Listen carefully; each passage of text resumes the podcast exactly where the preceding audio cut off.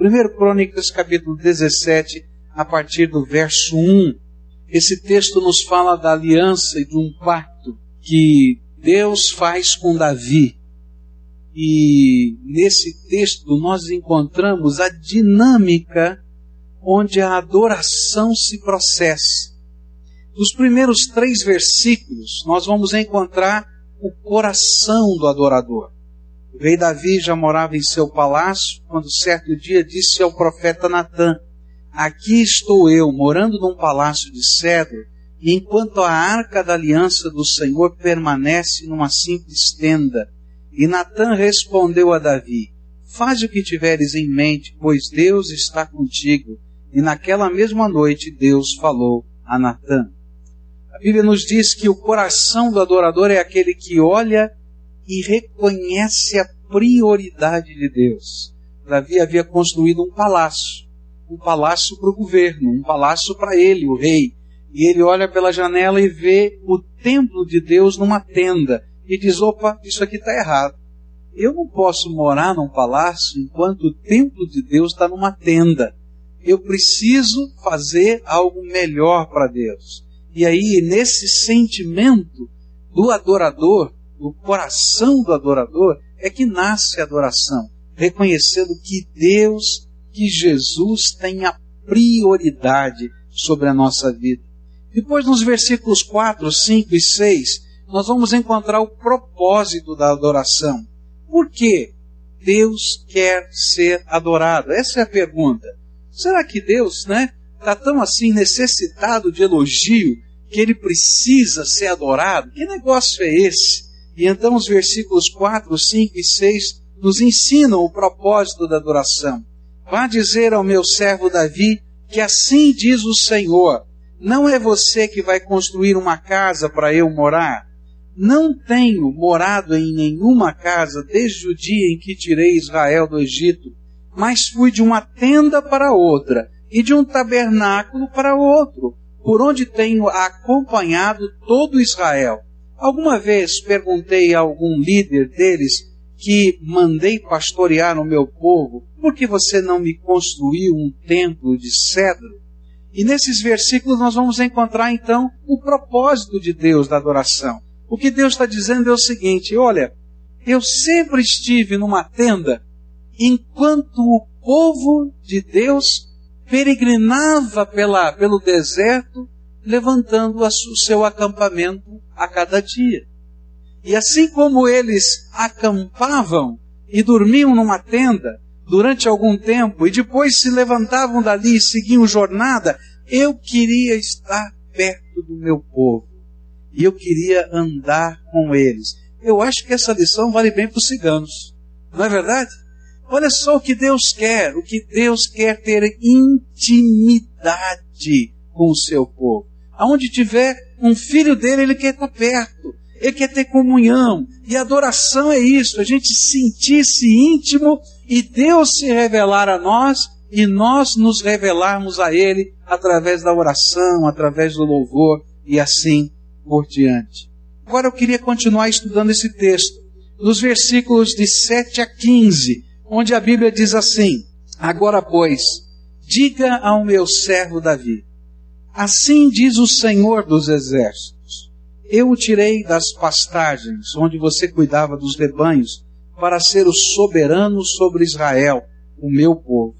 Sempre estive com você por onde você andou, e eliminei todos os seus inimigos. Agora eu o farei tão famoso quanto os homens mais importantes da terra, e providenciarei um lugar para Israel, o meu povo, e os plantarei lá para que tenham o seu próprio lar e não mais sejam incomodados. Povos ímpios não mais os oprimirão como fizeram no início. E tem feito desde a época em que nomeei juízes sobre Israel, meu povo. Também subjugarei todos os seus inimigos. Saiba também que eu, o Senhor, lhe estabelecerei uma dinastia. E quando a sua vida chegar ao fim, e você se juntar aos seus antepassados, escolherei um dos seus filhos para sucedê-lo, e eu estabelecerei o reino dele. É ele que vai construir um templo para mim, e eu firmarei o trono dele para sempre.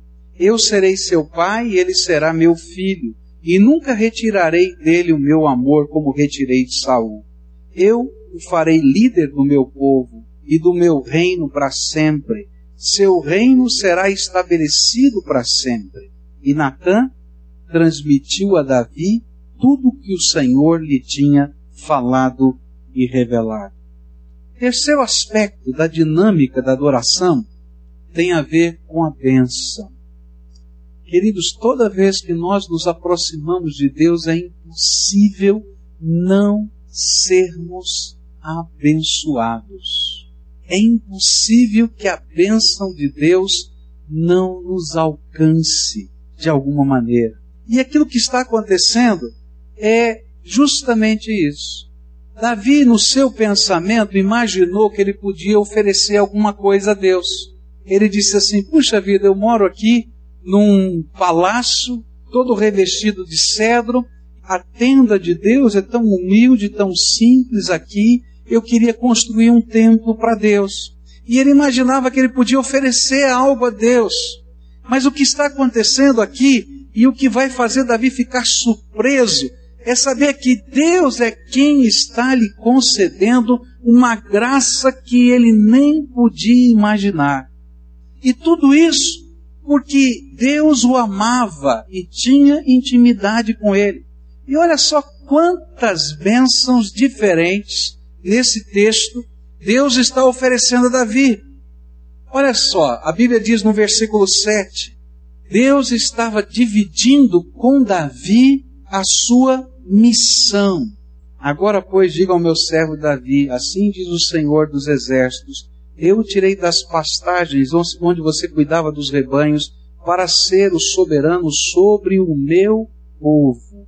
É como se Deus estivesse dizendo assim: Davi, um dia você era pastor de ovelhas e estava cuidando dos rebanhos de uma maneira nômade no deserto. Por quê? Porque ali não tem pastagem suficiente, então ele tem que montar o seu acampamento aqui e acolá para que as ovelhas pudessem comer.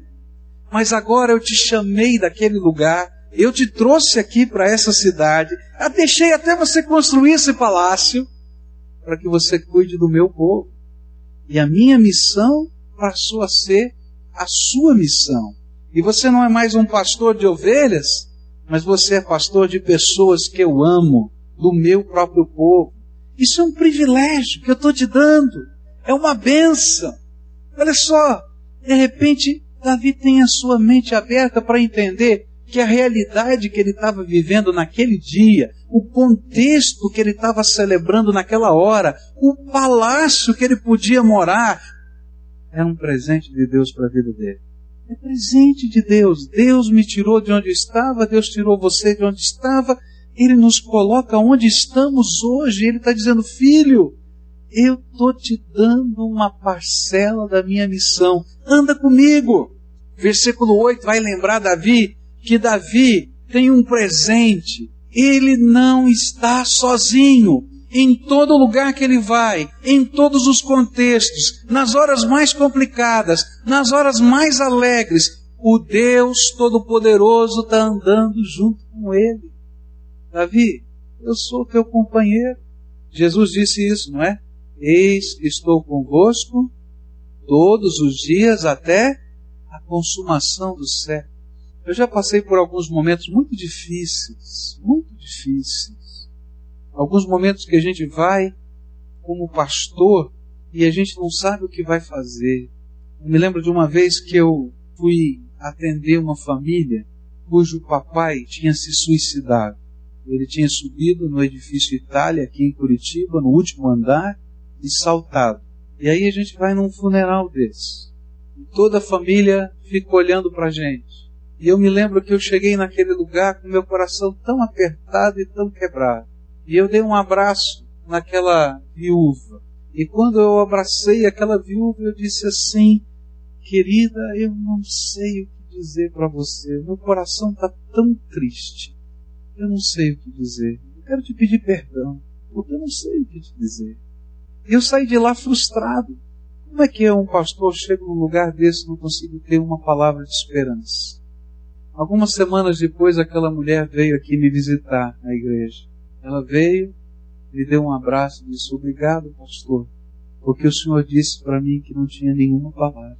Porque naquela hora, se o senhor tivesse dito alguma palavra, eu estava com tanta raiva que eu não queria ouvir. E quando o senhor disse que não tinha nenhuma palavra, eu pude me quebrantar na presença de Deus e dizer: só tu, Deus, tem palavras de esperança para nós.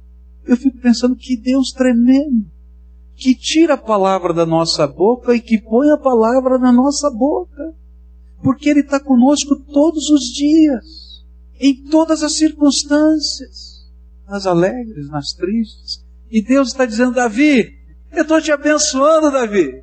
Eu vou estar com você todo dia. Eu vou entrar em todas as circunstâncias, em todos os problemas. Você está com medo? Está vivendo aí um medo no seu coração? Está pesada a tua alma? Lembra disso. Se você é um adorador do Senhor Jesus, Jesus vai andar com você e vai estar na tua frente. E nós, como adoradores, estamos recebendo essa bênção. Há uma bênção em ser adorador. Jesus vai andar conosco todos os dias. E a gente vai poder sentir a presença dele. E não somente a presença dele, mas a proteção do Senhor. Ah, que coisa tremenda. Há alguns trechos na palavra de Deus que mexem com o meu coração. No Velho Testamento há um trecho que diz que nós não precisamos ter medo, porque nós somos a menina dos olhos de Deus. Há um outro trecho no Velho Testamento que diz assim: Você não precisa ter medo, porque eu coloquei na sua volta uma muralha de fogo para te proteger. A palavra de Deus ainda nos diz que os anjos do Senhor se acampam ao redor daqueles que o temem e os livra. E algumas vezes você nem vai perceber os livramentos, porque os anjos do Senhor estão trabalhando de modo secreto eles estão aqui agora, estão em tantos lugares, eu não posso vê-los, mas a palavra de Deus me garante isso. E Deus está dizendo para Davi: Davi, vale a pena. Eu quero dizer para você, eu te protejo. E é interessante dizer isso para Davi, porque quando a gente estuda a história de Davi no Velho Testamento, a gente vai descobrir que foi uma época de consolidar o reino. O reino não estava consolidado até o reinado de Davi. Foi o momento de consolidar as doze tribos de Israel juntas, cada uma com um jeito de pensar diferente, com uma política diferente e até com dialetos diferentes. E de repente chega esse homem de Deus e começa a organizar essas tribos. E tem muitos inimigos, gente que quer matá-lo. Deus está dizendo: Eu sou contigo, Davi. Eu sou contigo. Ele passou por grandes lutas, por problemas, por dificuldades, mas aquela muralha de fogo do Senhor estava ao redor dele. Talvez você também esteja passando por problemas, por lutas, por dificuldades, mas eu quero dizer para você que se você é um adorador de Jesus, se tua alma está derramada diante dele, se você está vivendo isso como uma expressão não apenas de um culto, de uma liturgia, de uma religião, mas da alma, então pode ter certeza que o Senhor Jesus está caminhando contigo e Ele é quem está à sua volta a lhe guardar. É promessa dele. A Bíblia continua dizendo que Deus iria dar uma bênção muito especial. Que Deus iria abençoar a sua liderança. Há uma promessa de Deus que às vezes as pessoas entendem errado. A promessa de Deus é que tudo quanto o justo faz, isto prospera. Não quer dizer que você vai ficar rico. Tem algumas pessoas que pegam esse texto e dizem assim: agora todo crente vai ficar rico. É mentira, a Bíblia nunca prometeu isso. O que a Bíblia prometeu é que Deus ia abençoar as tuas mãos. O teu trabalho vai ser abençoado. Deus vai caminhar de tal maneira que as pessoas percebam que tem uma bênção de Deus sobre a tua vida. E então, onde você estiver trabalhando, mesmo que você esteja quietinho, a bênção de Deus está entrando com você. A bênção de Deus se revela na tua vida, se revela no teu trabalho, se revela nos teus relacionamentos, Porque você é homem de Deus, você é mulher de Deus, e você está buscando viver de acordo com a vontade de Deus, como adorador de Deus, Deus vai abençoar. E Deus está dizendo, Davi, eu vou abençoar tua mão. Eu vou abençoar tua liderança. E continua a bênção de Deus. E essa para mim é muito especial. E Deus diz assim, Davi, eu vou abençoar os teus descendentes. E olha, tem mais. Não é você que vai construir o templo. E é interessante que Davi prepara tudo. Levanta o dinheiro, compra os materiais, faz o projeto da construção. Mas não é ele que constrói. E quando ele passa o trono para o seu filho, promessa de Deus é que um dos seus filhos continuaria sendo rei, porque não havia dinastia em Israel até aquele tempo. Não havia sucessão dentro da mesma família do trono. E aí então Deus diz: Eu vou te abençoar, e sempre vai ter um rei nesse trono até que o Messias chegue, descendente de Davi. Que coisa! E é tão profundo isso que Davi começa a se desmanchar na presença de Deus. É impossível um pai não ter sonhos de bênção para os seus filhos. Eu acho que às vezes nós pais até sonhamos tanta bênção para os nossos filhos que até incomodamos os nossos filhos, né? Porque a gente quer tanta coisa boa para eles. Eu não vejo como não querer coisas boas e não querer de alguma maneira participar dos processos abençoadores na vida dos nossos filhos. E aí Deus olha para a gente e diz assim: Filho, você é meu filho, filho, eu sei que você quer abençoar os seus filhos. Eu quero dizer que esse vai ser um problema meu e eu vou abençoar gerações seguintes que vieram de você só porque você é meu amigo. Gente, eu não sei como Deus vai abençoar. Eu sei que tem muita gente orando pela conversão dos seus filhos aqui, não é? Eu sei disso. E às vezes a gente olha para as circunstâncias e diz: será que um dia isso a gente vai ver com os nossos olhos? Tem muita gente orando pelos seus esposos, pelas suas esposas, tem filhos orando pelos seus pais. Eu quero dizer uma coisa para você.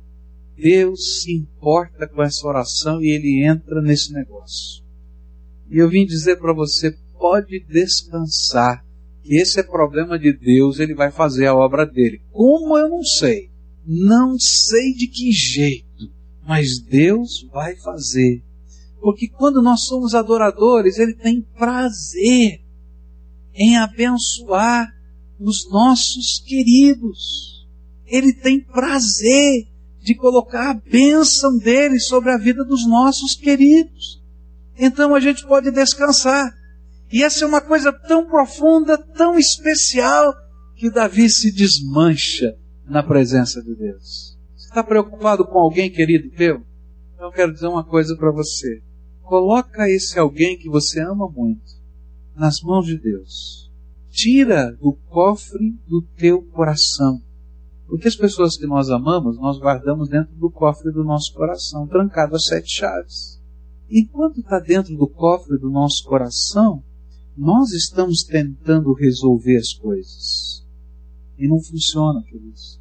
Quando a gente tira do cofre do nosso coração e coloca nas mãos de Deus, Deus começa a trabalhar na vida dos nossos queridos. E a gente pode aguardar a manifestação do poder de Deus na vida deles. Eu não sei como Deus faz. Eu já tenho ouvido tantas histórias diferentes. Mas eu sei de uma coisa: Deus faz.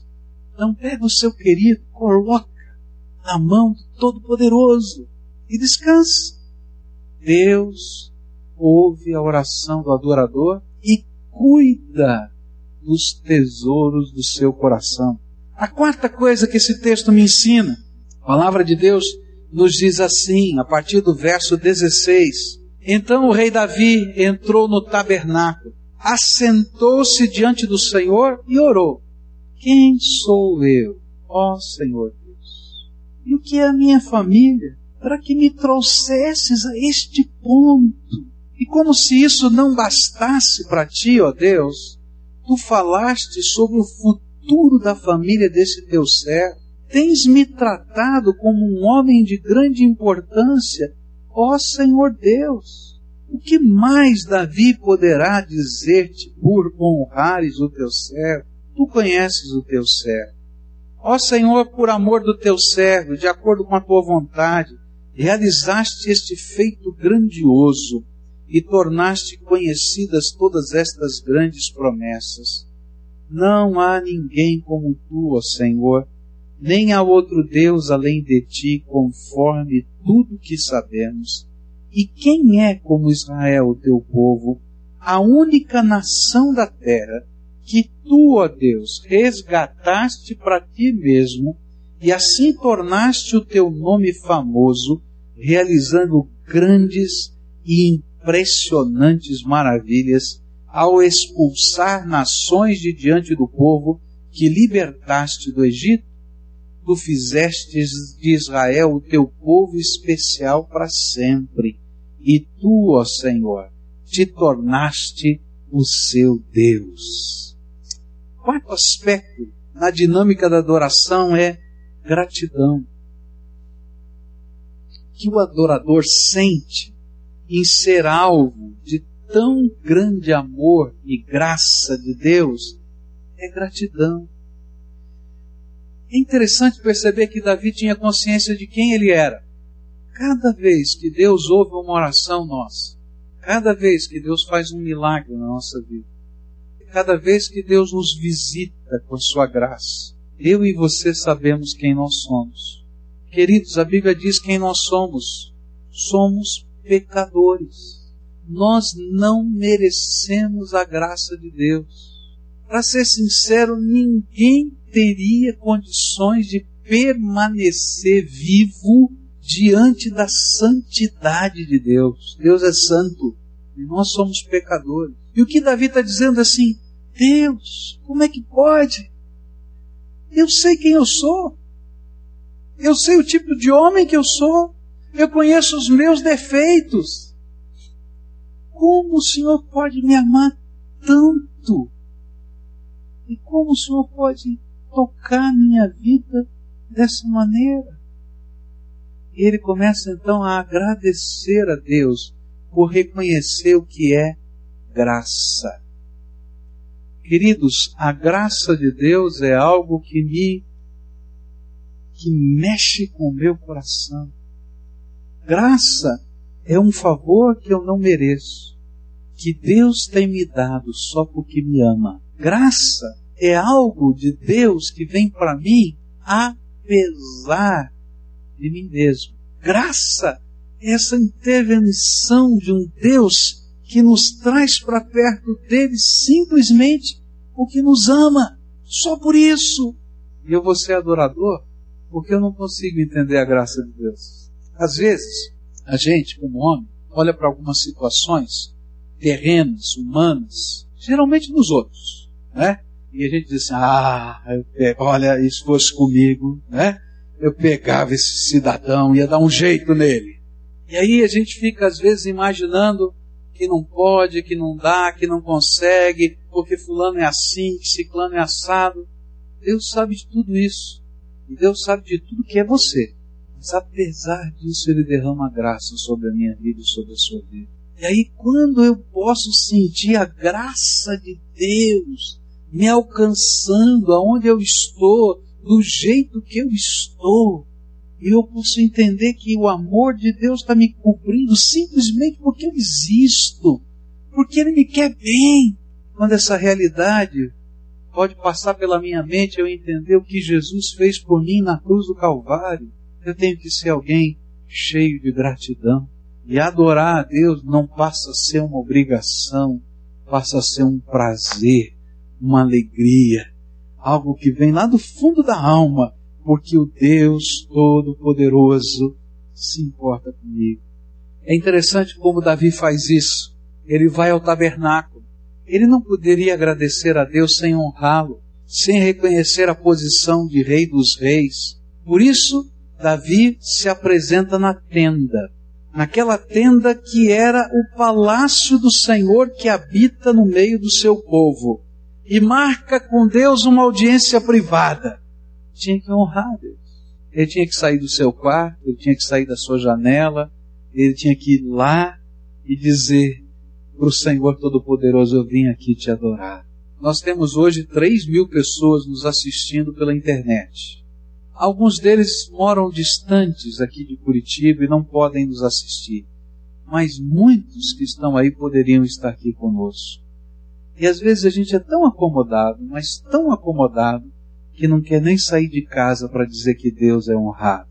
Eu queria desafiar você a de vez em quando desligar esse teu computador, não é? E vem para cá adorar a Deus com a gente. E vem celebrar com os teus irmãos. E marca uma audiência privada com o Todo-Poderoso. Ele é digno da nossa adoração. Agora não faça isso se for pesado para você. Mas se for nessa atitude de Davi, de quem quer celebrar a presença do Todo-Poderoso, então faça. E é interessante que Davi vai olhar para a sua história. Quem sou eu? Quem é a minha família? E depois ele olha para Deus. Já entendi, Deus, foi por amor, é a tua vontade, é pura graça. O Senhor é que revela as suas promessas. Não existe Deus como o Senhor. E ele então agradece a Deus com a sua vida. Eu queria desafiar você hoje a olhar para você mesmo, para olhar para a sua casa, para olhar para a sua história, depois olhar para cima. Deus é digno da minha e da sua adoração. Ele é digno de gratidão. Queridos, existem tantas coisas pequenas que todo dia estão acontecendo e que são fruto da graça de Deus e que a gente nem lembra de dizer obrigado. Tanta coisa pequena. Alguns anos atrás, o meu professor do seminário, ele teve um sonho, um sonho muito estranho. Ele disse para a gente disso. Ele estava tentando acordar e não conseguia acordar. Ele tentava falar e não conseguia falar ele tentava mover os braços e no seu sonho ele não tinha forças para mover os seus braços. Ele tentava mexer as suas pernas e não havia como mexer as suas pernas. Ele tentou gritar para que alguém o ajudasse e a voz não saía da sua boca. Bom, graças a Deus era só um sonho. Mas ele disse de uma coisa interessante, que quando ele acordou, a primeira sensação foi aquela sensação ruim, que coisa horrível, a gente não poder falar, não poder se mexer, a gente está totalmente alheio à realidade. Mas logo em seguida veio nele um sentimento de gratidão. Ele disse: Sabe, eu nunca tinha feito isso na minha vida. Me ajoelhei na beira da cama para dizer: Senhor, obrigado. Obrigado por essas mãos, por esses pés, pelos meus lábios. Obrigado, Senhor, pela minha casa, pela minha família. E ele diz assim: senti desejo no meu coração de agradecer a Deus pelas coisas pequenas e pelas coisas simples que fazem parte da minha vida. Você já agradeceu a Deus por elas? Coisas tão pequenas que estão cada dia acontecendo. Milagres de Deus que vão acontecendo sobre nós. E enquanto nós estamos adorando, Deus está se revelando na nossa fraqueza. Eu quero dizer, olha, queridos, vamos agradecer a Deus, reconhecer as pequenas e as grandes coisas, os milagres do Altíssimo, aquilo que às vezes nos preocupa e que Deus, antes até que aconteça, Ele manifesta a graça dele sobre a nossa vida. Hoje é dia de a gente olhar para cima e reconhecer o Pai que nos ama que derrama graça, que perdoa, que transforma, que revela as suas promessas, que deseja simplesmente que a gente tenha intimidade com Ele. Por fim, esse texto dos versos 23 a 27 falam do clamor do adorador. Agora, Senhor, que a promessa que fizeste a respeito de teu servo e de sua descendência se confirme para sempre faze conforme prometeste, para que tudo se confirme, para que teu nome seja engrandecido para sempre, e os homens digam: O Senhor dos exércitos, o Deus de Israel, é Deus para Israel. E a descendência de seu servo Davi se manterá firme diante de ti. tu, meu Deus, revelaste o teu servo, que formarás uma dinastia para ele. Por isso teu servo achou coragem para orar a ti. Ó oh, Senhor, tu és Deus. Tu fizeste essa boa promessa a teu servo. Agora, por tua vontade, abençoa a família de teu servo, para que ela continue para sempre na tua presença. Pois o que tu, Senhor, abençoas, abençoado está para sempre. Um decreto do trono de Deus.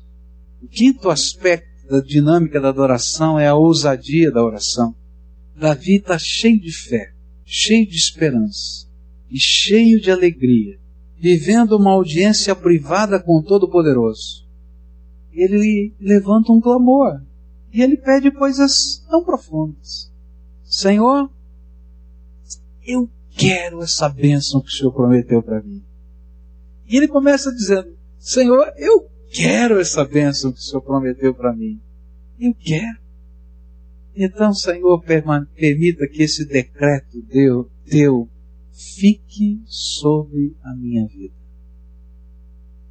Queridos, a oração é isso. O adorador sabe que quando Deus decreta do trono, não tem homem, não tem política, não tem governo, não tem dinheiro, não tem anjo, não tem principado, não tem potestade, não tem quem possa impedir a bênção de Deus sobre os seus filhos. Não tem macumba, não tem olho gordo, não tem mal olhado, não tem, porque a bênção de Deus está sobre nós.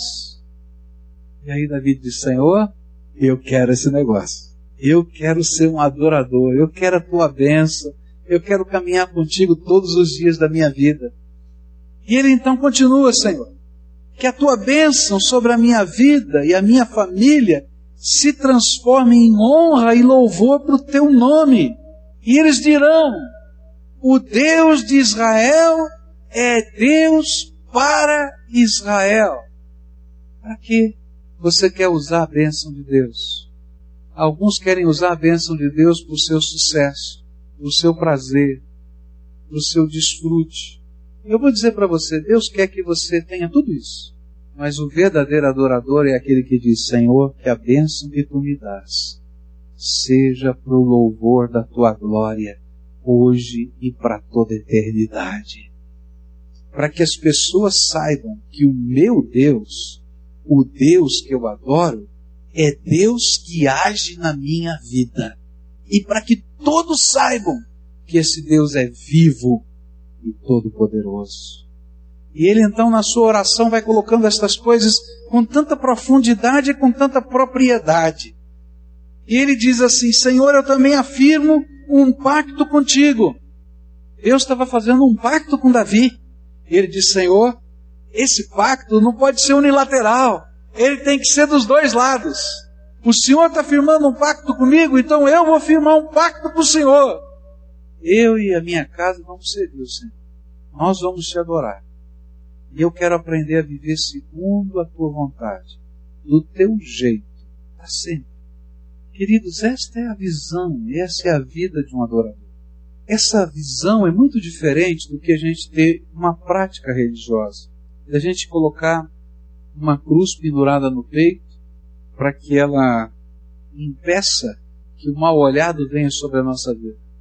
Ele quer que o Cristo que ressuscitou e se levantou daquela cruz possa habitar no teu coração e ser o seu Senhor, o seu Mestre. Porque se Ele for o seu Senhor, você não precisa de mais nada.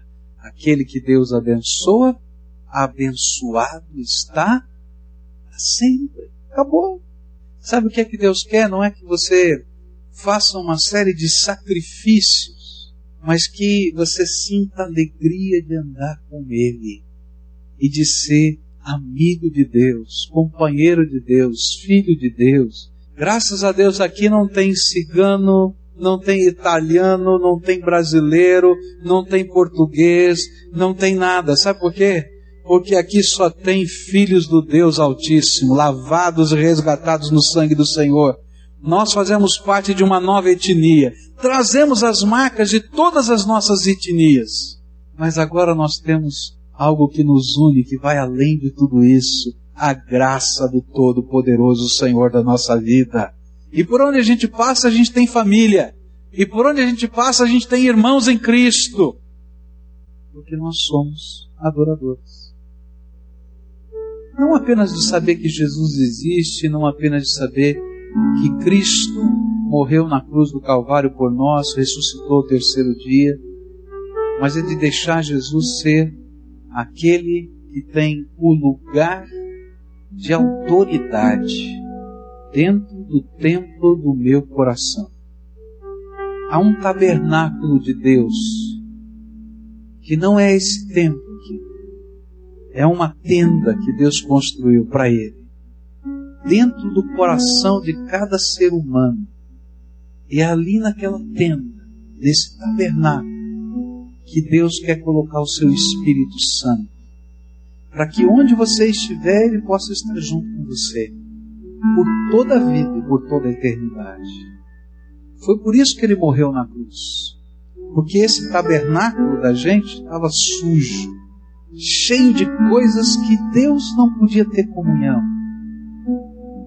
cheio de outras coisas tomavam o lugar de Deus, algumas boas e algumas más. E para ser um adorador, a gente tem que deixar que o sangue de Jesus, o Filho do Deus vivo, nos purifique de todo o pecado. E quando ele então vem, lava esse tabernáculo do nosso coração, ele mesmo vai lá e habita. Vem, deixa o Espírito de Deus fazer o que ele quer fazer hoje.